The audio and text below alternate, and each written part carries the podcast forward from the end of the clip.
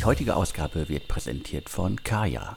Alle regelmäßigen Hörerinnen dieses Podcasts erinnern sich sicherlich, das sind die Jungs aus Berlin, die eure Post digitalisieren. Mittlerweile hat sich aber auch eine ganze Menge bei Kaya getan und die Kaya Document Cloud ist inzwischen ein vollwertiges Dokumentenmanagementsystem. Postdigitalisierung und Dokumentenmanagement aus einer Hand, das ist Kaya jetzt. Und so funktioniert das Ganze. Mit dem digitalen Posteingang von Kaya könnt ihr eure Post online empfangen. Dafür leitet Kaya eure Post um, bevor diese überhaupt bei euch im Unternehmen eintrifft und scannt sie tagesaktuell ein. In der Kaya Document Cloud könnt ihr dann all eure Dokumente online organisieren und bearbeiten. So könnt ihr zum Beispiel eingehende Dokumente ganz einfach im Unternehmen verteilen, Rechnungen bezahlen oder Formulare ausfüllen und unterschreiben. Alles direkt aus der Kaya-Plattform heraus. Darüber hinaus bietet Kaya unzählige Integrationen zu anderen Tools. Bekannte Startups, Grown-ups und Branchengrößen wie FinCompare, Solar, Enpal, MacMakler, Zendesk und Getir setzen inzwischen auf Kaya. Der Grund, warum ich das jetzt alles hier so erzähle, Kaya bietet mit Kaya für Startups jetzt ein Programm für Startups an. Als Startup erhaltet ihr jetzt bis zu 50% Rabatt auf alle Tarife bei Kaya. Damit gibt es jetzt wirklich keine Ausreden mehr. Schaut euch das Ganze mal genauer an. Alle Infos findet ihr unter www.getkaya.com/startups. Oder ihr googelt einfach mal nach Kaya für Startups. Kaya schreibt man natürlich C-A-Y-A. Wem das jetzt alles zu schnell ging, keine Sorge. Alle Infos und den Link findet ihr wie immer natürlich auch in den Show Notes zum Podcast. Und jetzt geht's auch direkt weiter im Programm. Heute habe ich wieder den Insider Podcast für euch. Im Insider Podcast spreche ich mit Sven Schmidt, Seriengründer, Internetinvestor, OMR Podcast Legende und derzeit in Essen im schönen Ruhrgebiet mit Maschinensucher unterwegs. Ja, auch von mir großen Dank an Kaya, die wiederholt dabei sind. Äh, freut uns sehr. Aber jetzt mal direkt ähm, einen großen Glückwunsch, Alex. Ich glaube, wiederum nach Berlin. Es gibt das nächste deutsche Unicorn. Wir haben es nicht exklusiv, aber wir wollen es auch nicht verschweigen. Wir wollen es definitiv nicht verschweigen. Das Unternehmen hat ja auch auf jeden Fall einen riesigen Lauf hingelegt in den letzten Jahren. 2016 gegründet. Es geht um äh, Taxfix, eins der Text-Tech-Startups, die in den letzten Jahren entstanden sind. Und die haben jetzt nochmal ordentlich Geld eingesammelt und äh, insgesamt äh, sind jetzt schon, äh, also insgesamt sind schon über, glaube ich, über 335 Millionen in das Unternehmen geflossen. Äh, und die Bewertung ist jetzt auf äh, über eine Milliarde Dollar gestiegen und äh, einer der Geldgeber ist der milliardenschwere Geldgeber Teachers Venture Growth. Das ist der Investmentableger des Ontario Teachers Pension Plans. Also dementsprechend eine große Nummer und den Namen des Investors werden wir gleich nochmal hören. Ja, also ich glaube, in der Szene heißt der immer OTPP. Ähm, du hast ja erst eben schon äh, gesagt, ähm, eigentlich ja, eine Pensionskasse, ähm, die jetzt auch äh, ja, neben Limited Partner Aktivitäten, wo man halt in diverse äh, globale Tech-Fonds investiert ist, auch selbst investiert, also auch Direct Investments tätigt. Ähm, dafür hat man extra ein Team auch in Europa aufgebaut und äh, dieses Team hat ähm, in TextFit investiert. Und ja, ich glaube, ähm, wir hatten darüber gesprochen, wir hatten eigentlich vor ein paar Monaten gar nicht mehr so viele Unicorns, sage ich mal, in Q2 erwartet, aufgrund dessen, dass die Tech-Bewertungen an den Börsen ja weiterhin äh, zumindest partiell unter Druck stehen und äh, daher umso stärkere Leistung von TextFit und wir freuen uns sehr, ähm, hier ein weiteres deutsches Unicorn ähm, zu haben. Und ich glaube, die, die ganze Liste aller Unicorns, Alex, die gibt es auf deutschestartups.de. Genau, die ganze Liste findet ihr auf deutschestartups.de. Einfach mal da unten auf die Seite scrollen, da ist äh, die Liste verlinkt. Und äh, was ich zu Textfix äh, noch spannend finde, also 2020 äh, haben die 13,3 Millionen Euro Umsatz gemacht. Also äh, damit wird man jetzt äh, heutzutage schon in Deutschland als Unicorn dann bewertet. Naja, also die Frage ist ja immer, wie sind sie gewachsen im letzten Jahr? Was sind die Planzahlen für dieses Jahr?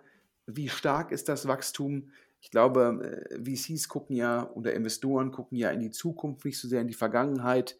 Und natürlich mit Martin Ott auch, der ja vorher unter anderem bei Facebook war und auch einen PSP mit aufgebaut hat, natürlich auch einen Top-Manager an Bord geholt. Und ich glaube, hier kommt alles zusammen.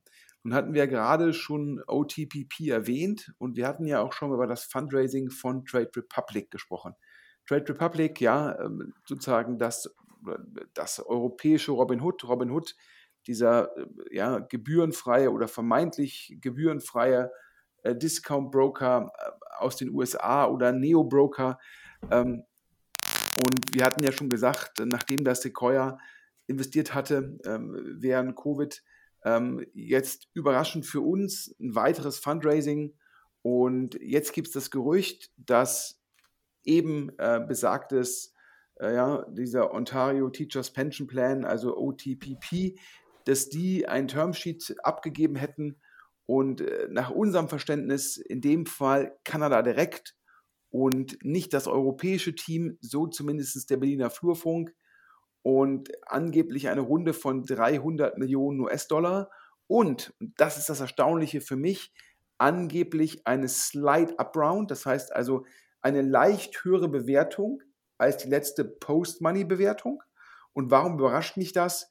Robin Hood, von mir eben erwähnt, so ein bisschen das Trade Republic Vorbild, hat letzte Woche in den USA die Quartalszahlen bekannt gegeben und ja, die sind einfach nicht gut. Ähm, Nutzerkonten fallen, aktive Nutzer fällt, ähm, Umsatz extrem stark gefallen, Assets under Management leicht gefallen.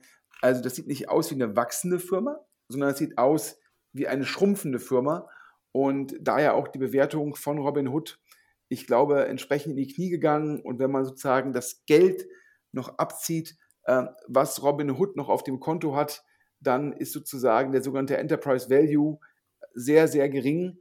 Und das, auch wenn vielleicht Trade Republic andere Voraussetzungen hat, macht es natürlich für Trade Republic im Fundraising nicht einfach.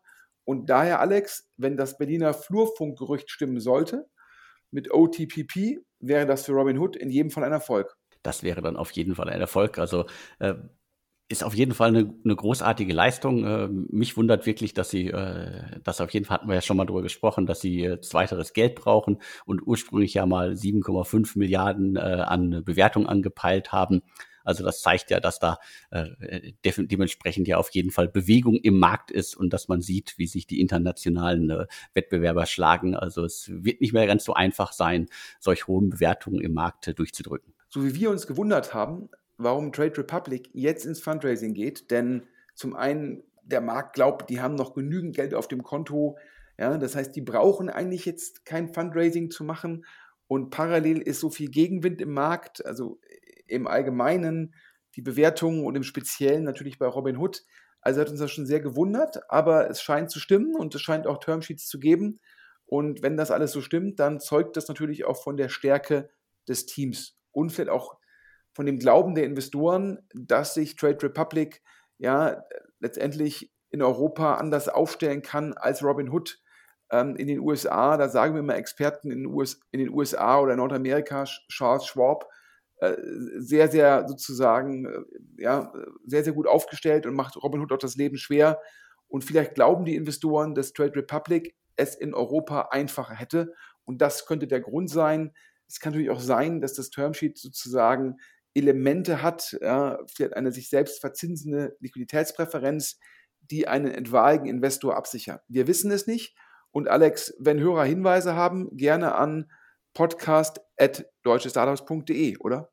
Genau, da immer alles fleißig einwerfen, äh, macht es wie die anderen auch. Und äh, wir freuen uns da über jeden Hinweis.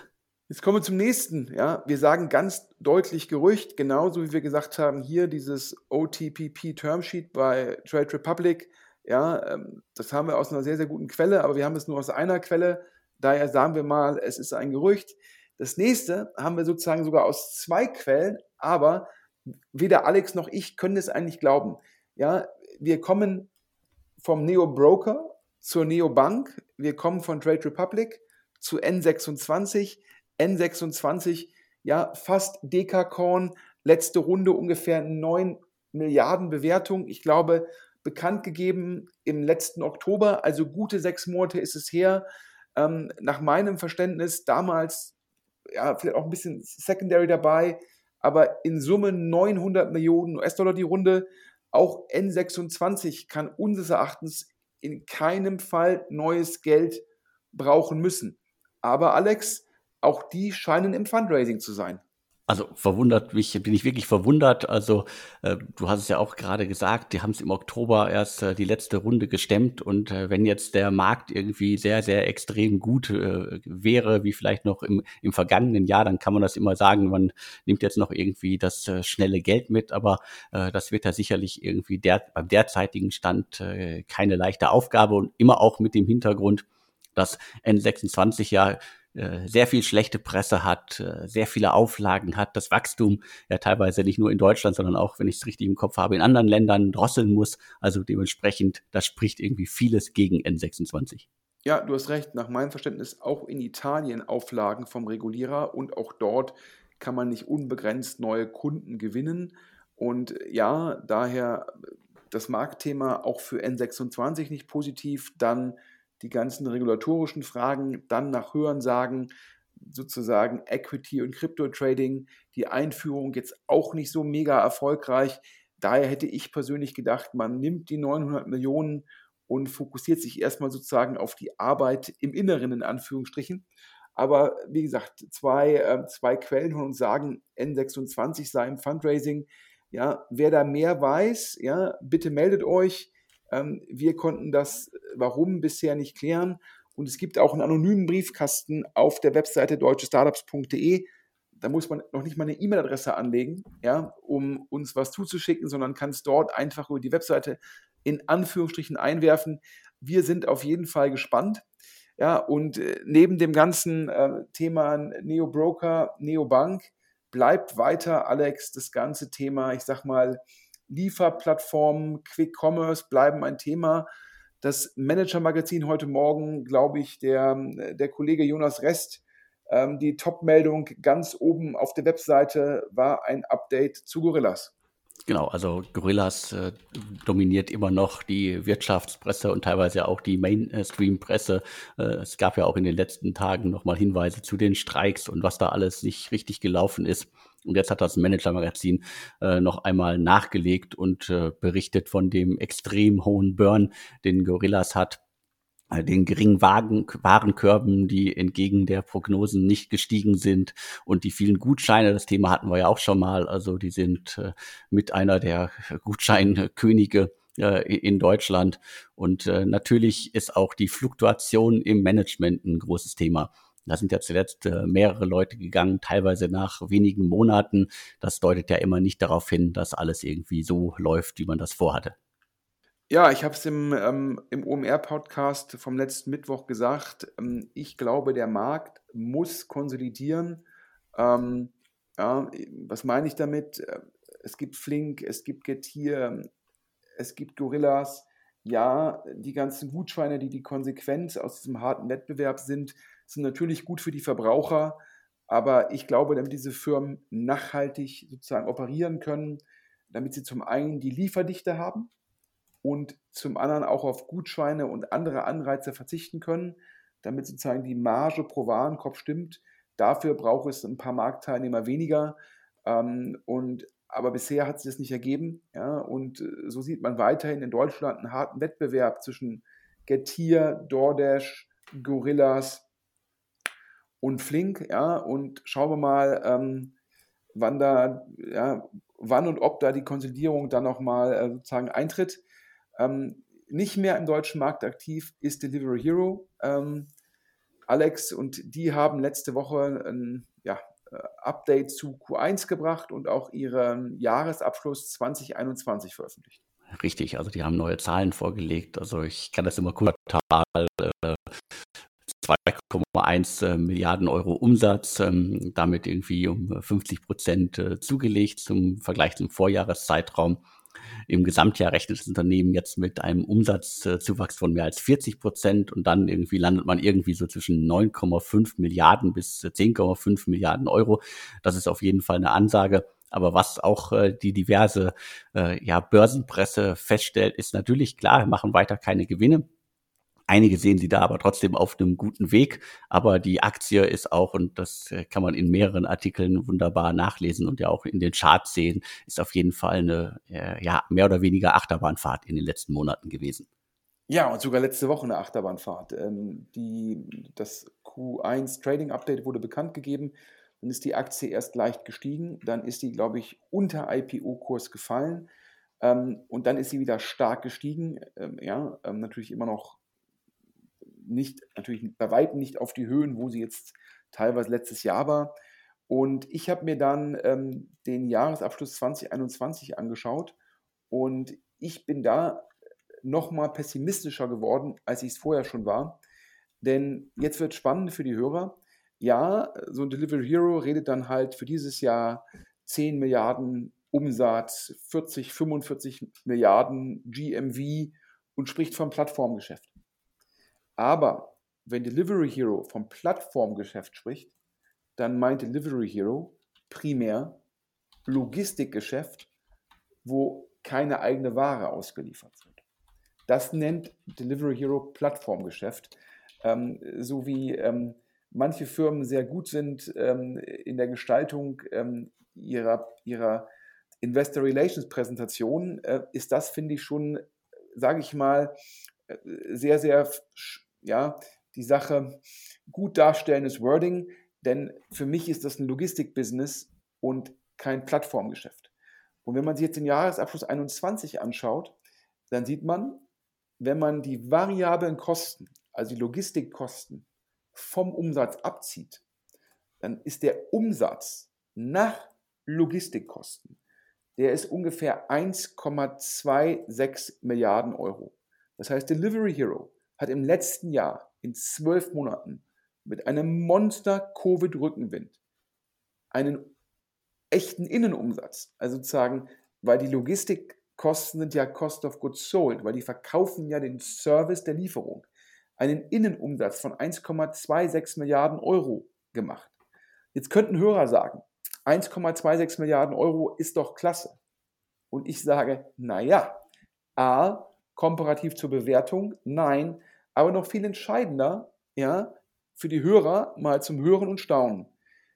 Für 1,26 Milliarden Euro Innenumsatz brauchte es mehr Marketingausgaben als diesen Innenumsatz. Die Marketingausgaben waren höher als 1,3 Milliarden Euro. Das heißt, ja, wenn man das Marketing, was Delivery Hero wahrscheinlich braucht, um die Umsätze zu erzielen, ja, äh, dann auch noch vom Gross Profit abzieht, dann ist man sozusagen negativ. Dazu kommen richtig viele andere Verluste. Technik, Overhead und so weiter. In Summe hat Delivery Hero letztes Jahr 1,1 Milliarden Euro Verlust gemacht. Und der Verlust wäre eigentlich noch viel höher, hätte man nicht ausgewiesen. Other Operating Income von ungefähr 700 Millionen und Other Financial Results von ungefähr 400 Millionen. Das heißt, man hat ungefähr 1,1 Milliarden Einnahmen aufgewiesen. Und woher kommen die? Man hat teilweise im Rahmen von Mergers Sachen wieder verkaufen müssen und hat dabei Gewinne erzielt. Die sind natürlich nicht wiederholbar. Das sind Einmaleffekte. Und man hat teilweise auf Investments Papiergewinne erzielt. Papiergewinne, die jetzt vier, fünf Monate später natürlich weg sind, weil die ganzen Aktien an Deliveroo oder auch an Just Eat Takeaway, die Delivery Hero hält, sind ja jetzt viel weniger wert als vorher. Meines Erachtens muss man gucken, wie viel Verlust hat eine Firma operativ gemacht. Und das sind dann, wenn man diese beiden, sage ich mal, finanziellen Sondereffekte rausrechnet, ja, meines Erachtens ein Verlust ja, von guten 2 Milliarden Euro. 2 Milliarden Euro Verlust bei einem Innenumsatz von 1,3 Milliarden. Und da denke ich mir halt, wow. Und jetzt kommen wir zum anderen Thema, was mir als Investor im gewissen Rahmen Sorgen machen würde. Jetzt könnte man ja denken, okay, bald sind die irgendwie schwarze Null. Das ist ja sozusagen die Kommunikation fürs nächste Jahr, dass man dort auf Adjusted EBITDA-Basis, was auch immer Adjusted EBITDA ist, das ist ja so eine Kennziffer, die ist so ein bisschen frei gestaltbar. Da wäre man im nächsten Jahr Planzahlen natürlich so plus minus null, schwarze Null. Jetzt kommt das Aber. Delivery Hero hat am 31.12. 6 Milliarden Euro Schulden gehabt und hatte dabei Cash von 2,5 Milliarden. Das heißt, Netto-Cash-Position, wenn man die Schulden sozusagen abzieht. Ja, da fehlen dreieinhalb Milliarden. Die muss man irgendwann zurückzahlen. Und ja, klar, man hat damals sogenannte Convertible Loans rausgegeben, also sozusagen äh, FK, was der FK-Nehmer wandeln kann in Eigenkapital, also in Aktien. Nur, dass die Aktie von Delivery Hero so weit davon entfernt ist, dass in dem Fall die Darlehen zurückgezahlt werden müssen. Und ich glaube, ich hatte letzte Woche mal geguckt, diese Darlehen, die werden so mit 65 Cent auf dem Euro gehandelt. Ja, das ist dann schon der implizite Zinssatz, um es mal so zu formulieren, ist dann schon relevant höher als ein, zwei Prozent. Das heißt, da sieht der Markt tatsächlich Risiko. Und das ist für mich die Frage. Also zum einen muss Delivery Hero jetzt mal zeigen, wie man wirklich eine schwarze Null schreiben will. Und dann muss Delivery Hero immer mal zeigen, wie man Geld verdienen will, um die Schulden zurückzuzahlen. Und das ist auch ganz wichtig. Ja, da ist der Market Cap, aber der Enterprise Value ist natürlich höher, weil man sozusagen da die Schulden drauf sozusagen tun muss. Bei Robinhood kann man den Cash abziehen, da ist der Enterprise Value de facto geringer. Daher, Alex, du hörst es, ich bin nicht ganz so bullish auf Delivery Hero. Okay, verstanden. Also ich habe es auch, glaube ich, auch schon mehrmals gesagt. Äh, mir wäre ganz recht äh, aus äh, quasi Journalistensicht oder äh, ich bin ja jetzt nicht der große Börsenbeobachter. Ich meine, wir kümmern hier um Startups und Delivery Hero ist natürlich äh, in, in dem Definition kein Startup mehr. Aber ich würde mir da wünschen, wenn da mal so ein bisschen äh, Ruhe ins Geschäftsmodell kommen würde. Also äh, vielfach hatte man ja zuletzt den Eindruck, Delivery Hero ist eher eine Beteiligungsgesellschaft als ein Unternehmen mit einem operativen Geschäft. Und äh, wenn das irgendwann sich mal einpendelt, dann hat man es vielleicht auch ein bisschen einfacher mit den Zahlen und den ganzen Hin und Her, was da in den letzten Jahren irgendwie passiert ist.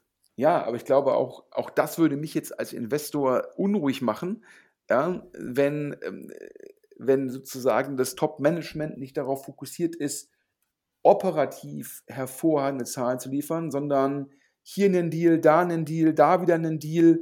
Und das sind dann immer hier nochmal, wird von GMV geredet, aber der GMV, der bringt einem ja nichts, wenn A davon ja 80, 85 Prozent dann an die Partnerfirmen gehen, B der Rest der Marge fast komplett von Logistikkosten aufgefressen wird ja, und ähm, das ist dann ja in Anführungsstrichen, ja, das, das ist dann halt, wenn man dann noch all eggs in one basket tut und das, das freie verfügbare Cash in ähnliche Firmen investiert, ja, meines Erachtens sollte solche, solch, sollten solche Allokationen übrigens auf der Ebene der Aktionäre stattfinden. Wenn Aktionäre sagen wollen, ich finde Deliveroo gut, dann können die auch bei Deliveroo direkt Anteile kaufen und das sollte nicht Delivery Hero tun. Also daher, ich ähm, bin und bleibe da skeptisch und ähm, wenn man sich anschaut, sozusagen, die sagen ja immer hier, Plattformgeschäft, das ist halt, ähm,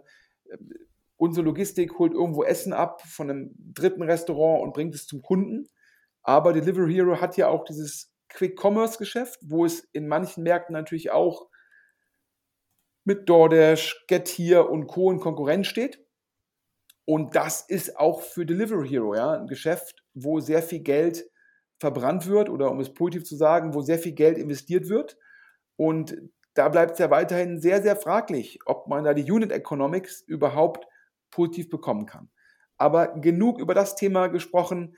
Ähm, kommen wir zum nächsten Thema. Uns ist zugespielt worden das Deck einer Firma, über die wir schon mal geredet haben im Podcast, und zwar über Waha. Und bevor wir jetzt zusammen über das Deck schmunzeln, Alex, kannst du mal für die Hörer sagen, was ist eigentlich Waha?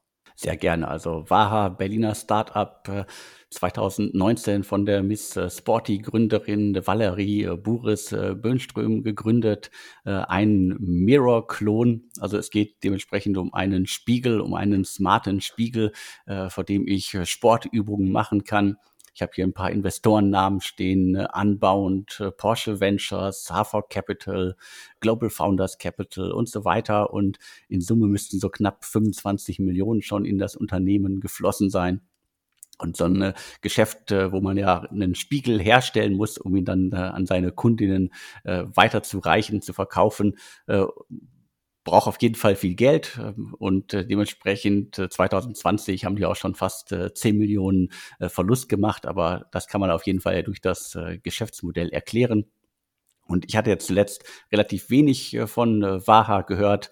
Bei mir ist noch hängen geblieben irgendwie Manuel Neuer ist auch investiert. Das passt ja immer ganz gut bei so einem sportlichen äh, Startup, wenn man da so einen Promi-Investor hat, der vielleicht auch so ein bisschen Werbung für das Unternehmen machen kann. Und du hast ja gerade gesagt, wir haben jetzt das aktuelle Deck von Waha. Ja, ich sage jetzt mal so, ich bin mir nicht ganz so sicher, ob Porsche Ventures und Manuel Neuer das beste Signaling sind. Ja, ähm, ich glaube, ähm, wenn Themen richtig Rückenwind haben, äh, dann gibt es sicherlich Investoren, äh, die da mehr helfen können, die ein stärkeres Signaling haben. Ähm, aber äh, das nur nebenbei erwähnt. Die heutige Ausgabe wird präsentiert von Kaya. Alle regelmäßigen Hörerinnen dieses Podcasts erinnern sich sicherlich, das sind die Jungs aus Berlin, die eure Post digitalisieren. Mittlerweile hat sich aber auch eine ganze Menge bei Kaya getan und die Kaya Document Cloud ist inzwischen ein vollwertiges Dokumentenmanagementsystem. Postdigitalisierung und Dokumentenmanagement aus einer Hand, das ist Kaya jetzt. Und so funktioniert das Ganze. Mit dem digitalen Posteingang von Kaya könnt ihr eure Post online empfangen.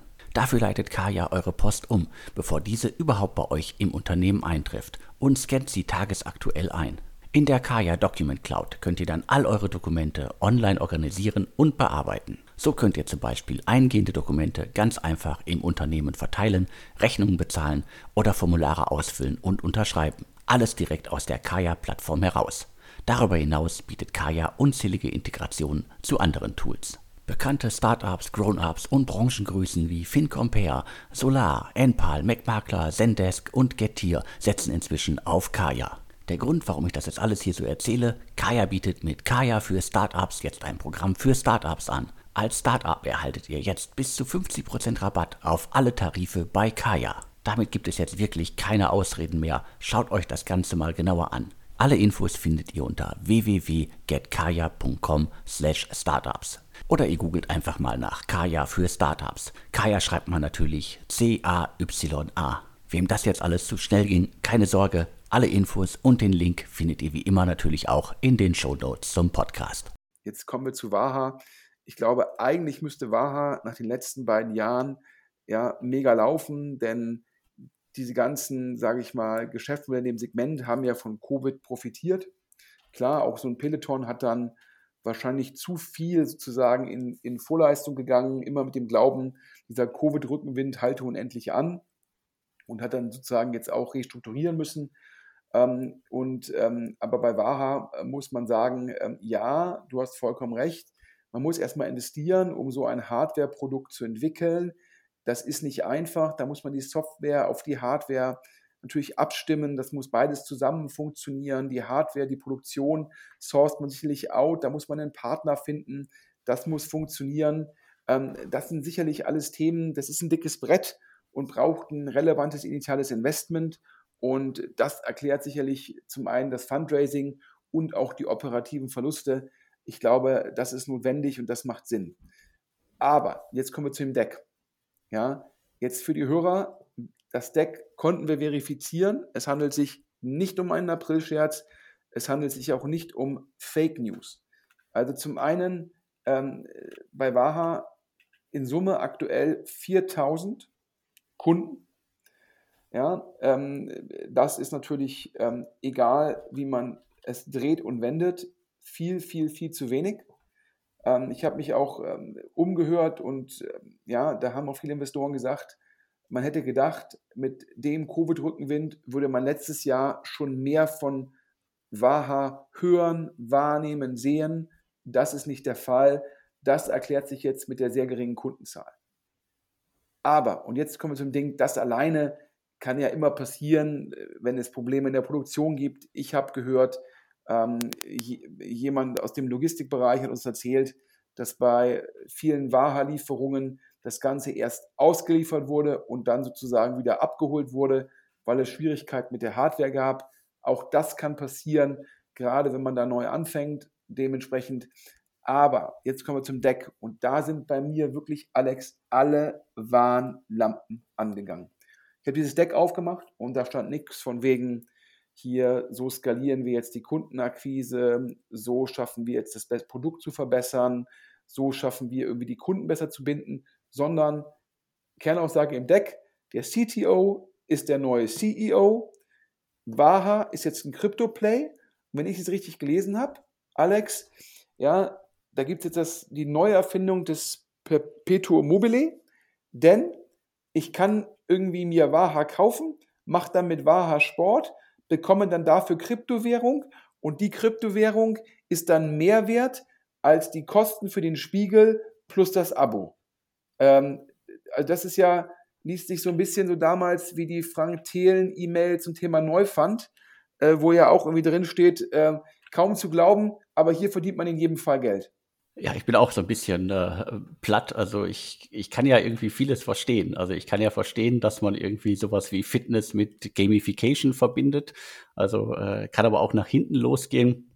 Weil äh, wer vielleicht, äh, ich breche das mal auf ein anderes Medium runter, wer Audible-Nutzer ist und dann irgendwie sieht, äh, ich höre ja gar nicht und ich schaffe es gar nicht, irgendwie die Gamification-Buttons zu bekommen, äh, der überlegt sich das vielleicht äh, zweimal mit dem Abo und äh, so ähnlich kann es ja bei Fitness-Sachen auch äh, sein. Also wenn ich dann irgendwie äh, über Gamification schon alleine irgendwie das Gefühl bekomme, ich nutze das gar nicht genug. Und äh, Vaya ist ja jetzt auch kein, kein günstiges äh, Fitnessgerät für zu Hause. Allein der Spiegel kostet äh, äh über 1000 Euro und die, die Mitgliedschaft ist auch teuer.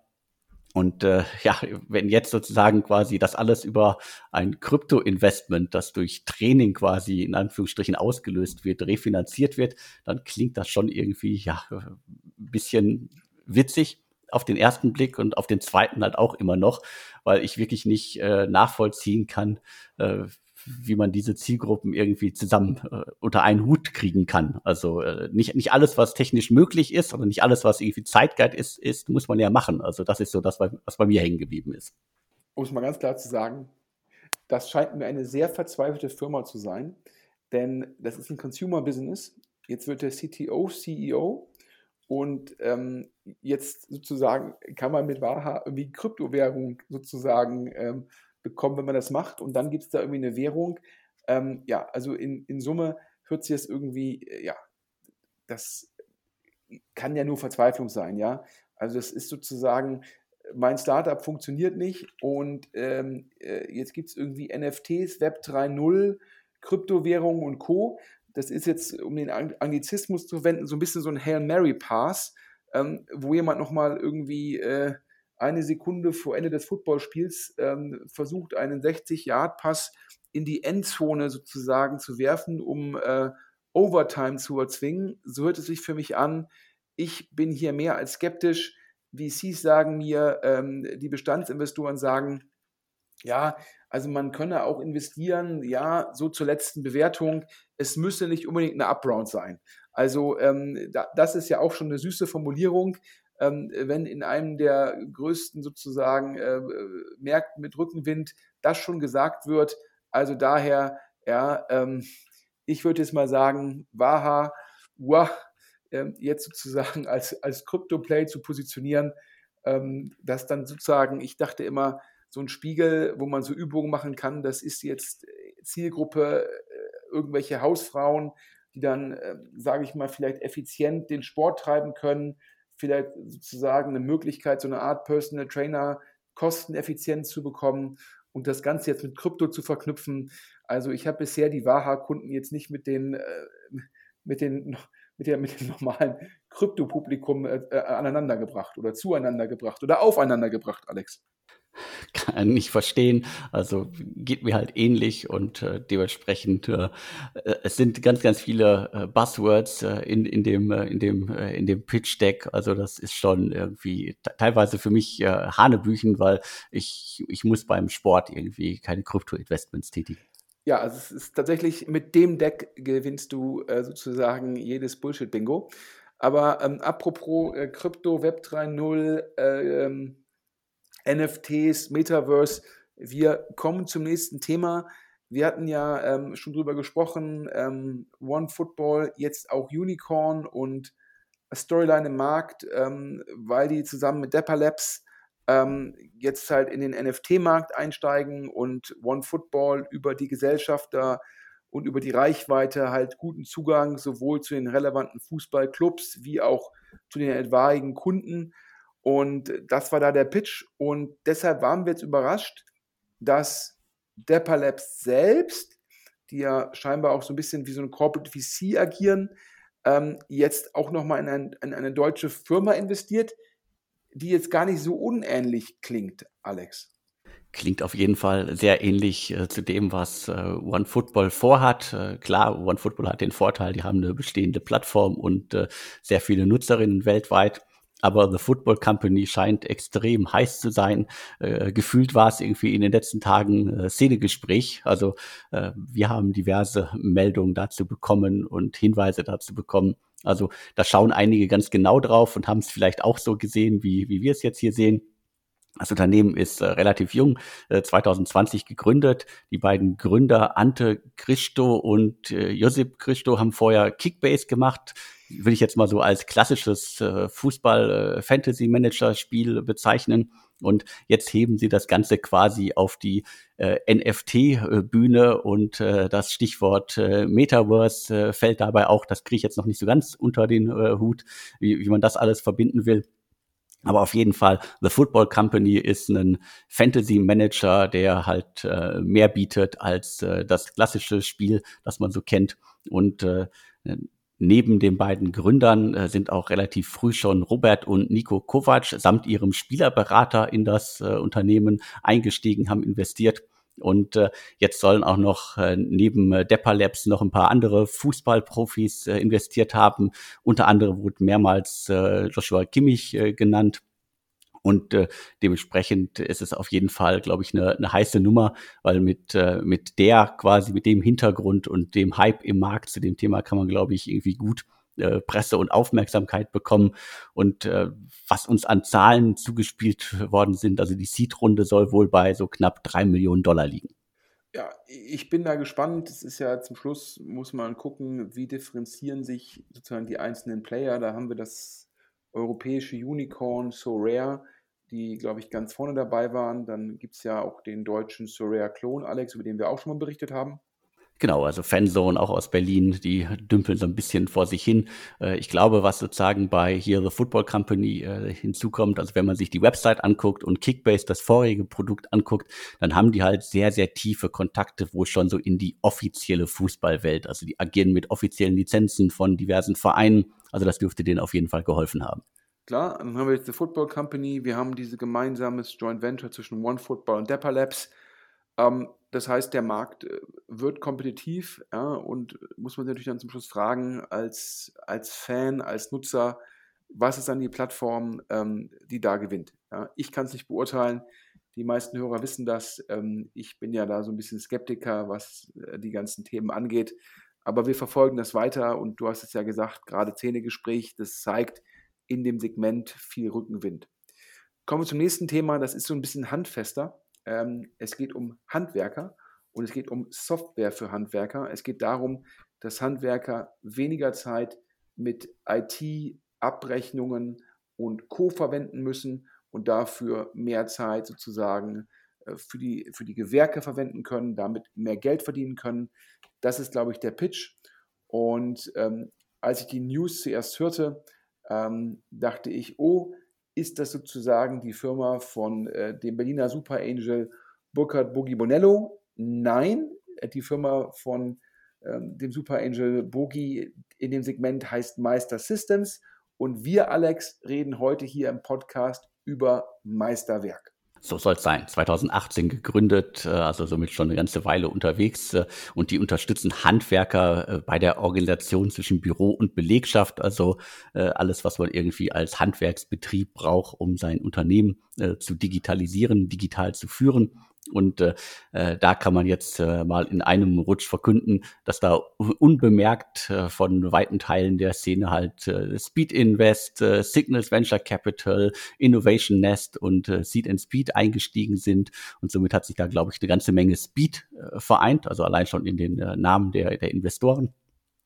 Und ich glaube auch, das ganze Thema ja, Handwerksbetriebe, äh, also ich weiß immer nicht, ob man das schon in Contact packen äh, soll oder halt nicht, aber auf jeden Fall sehe ich da extrem viel Bedarf. weil diese ganzen Handwerksbetriebe im Lande ja auch irgendwann mal von der älteren Generation, im besten Fall noch von der Gründergeneration in neue Hände gelegt werden. Und äh, da funktioniert alles auch nicht mehr irgendwie mit äh, Papier und äh, Bleistift und längst auch nicht mehr nur mit Excel, sondern äh, wer dann gut geführtes Unternehmen haben möchte, der braucht auf jeden Fall irgendwie sehr viel Software im Hintergrund.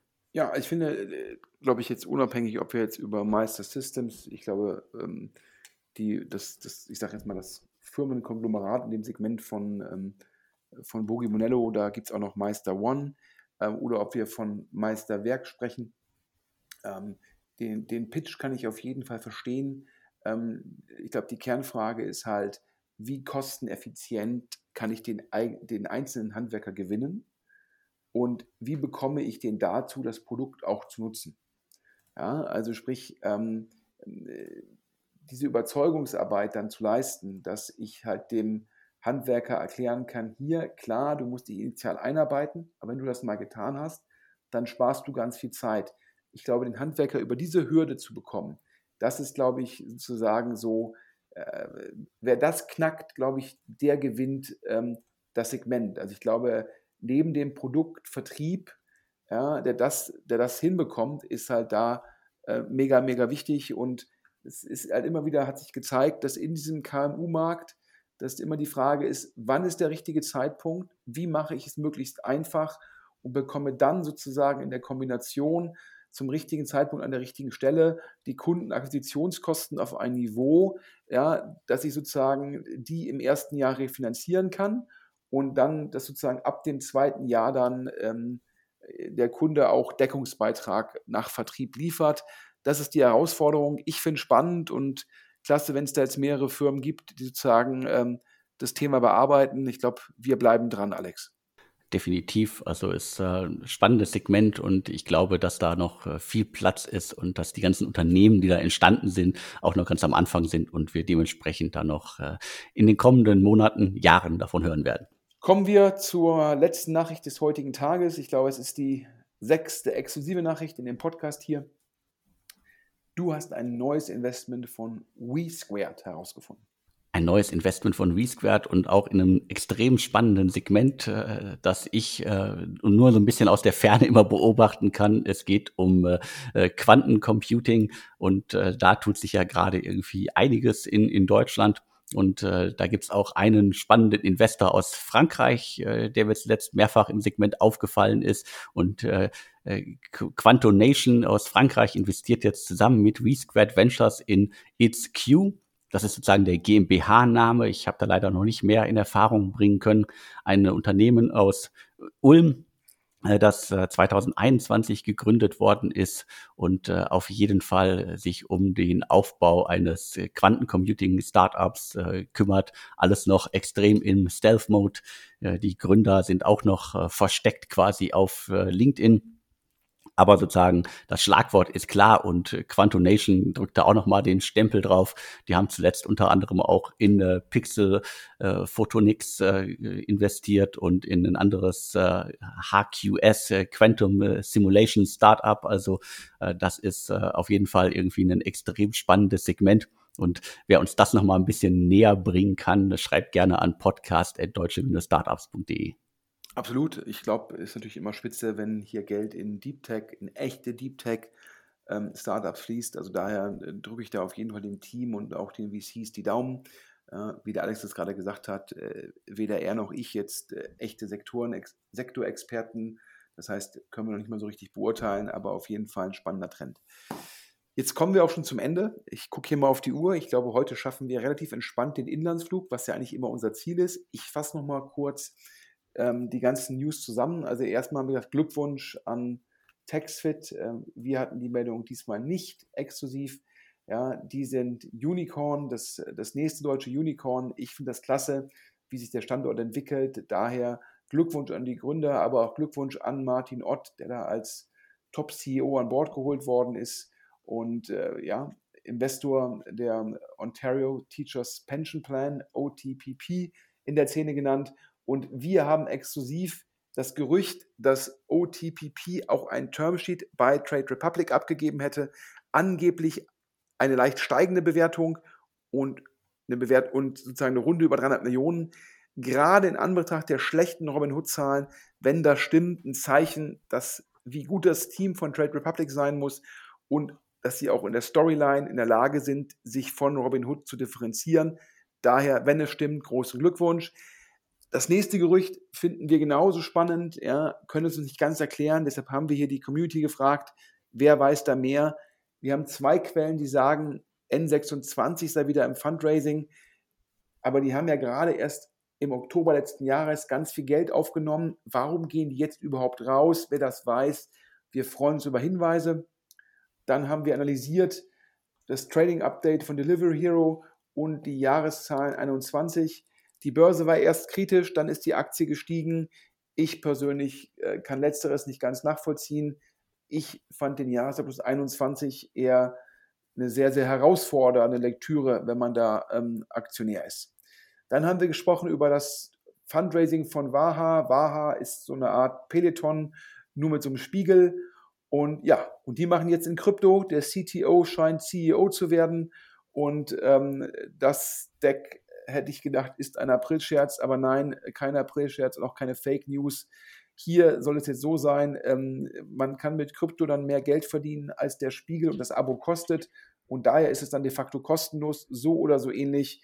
Ähm, das sah ein bisschen nach Verzweiflung aus. Ja, ähm, dann hat der Alex exklusiv die Nachricht äh, bekannt geben können, dass wir in Deutschland jetzt ähm, sozusagen in dem Space, sage ich mal, Metaverse, NFTs, das mit einem Fußballmanager so ein bisschen verheiratet. Die Firma heißt The Football Company und da investiert sozusagen der Corporate VC von Depper Labs. Sicherlich sehr, sehr gutes Signaling. Ähm, ich persönlich bin ja da fasziniert, wie viele Player es da gibt. So Rare, Fanzone, das Joint Venture zwischen Depper Labs und One Football und jetzt auch The Football Company. Schauen wir mal. Und dann, Geld fließt an Meisterwerk, sozusagen eine App für Handwerker, um sozusagen den ganzen Bürobetrieb effizienter zu machen und in dem Segment auch aktiv Meister One und Meister Systems vom Berliner Super Angel Bogi Bonello. Ähm, ich glaube, hier ist die Frage, wie kann man Handwerker kosteneffizient als Kunden akquirieren? Wie kann man das Onboarding machen und kann man die Vertriebskosten so gering halten, dass nach einem Jahr die Vertriebskosten zurückgezahlt sind? Ja? Wir bleiben da dran.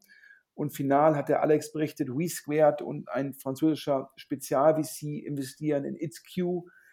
Quantum äh, sozusagen, Computertechnologie, ja, habe ich ganz, ganz, ganz, ganz wenig Ahnung von. Also daher leite ich jetzt über und sage nochmal Danke, Alex, an den Sponsor der heutigen Ausgabe, an Kaya.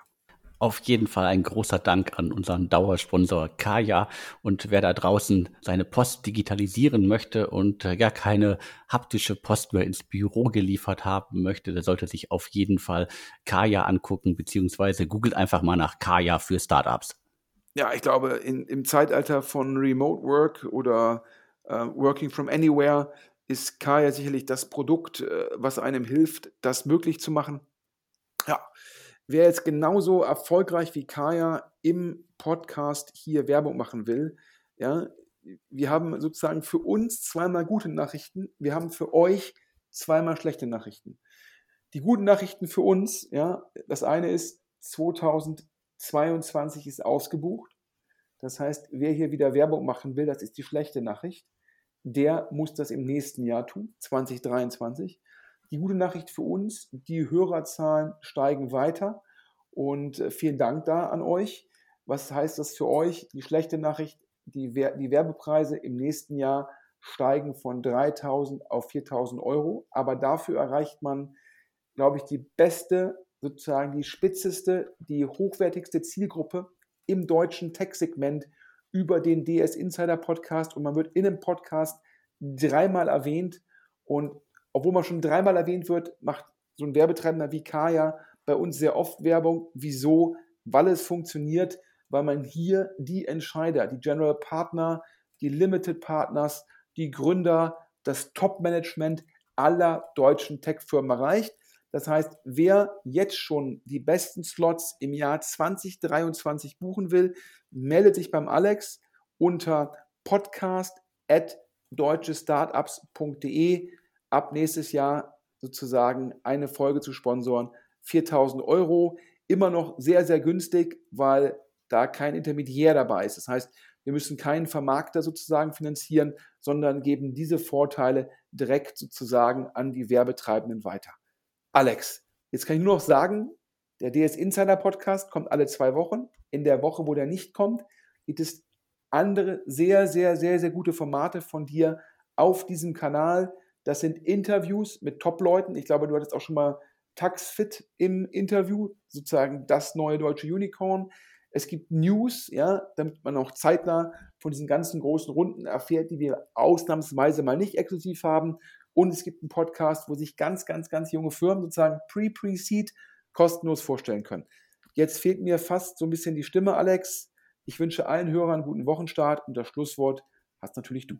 Dann schon du deine Stimme und äh, vielen Dank für die Infos und die Ausführungen zu den vielen Themen, die wir diese Woche wieder hatten. Und jetzt bleibt mir nur noch zu sagen und tschüss. Danke, tschüss.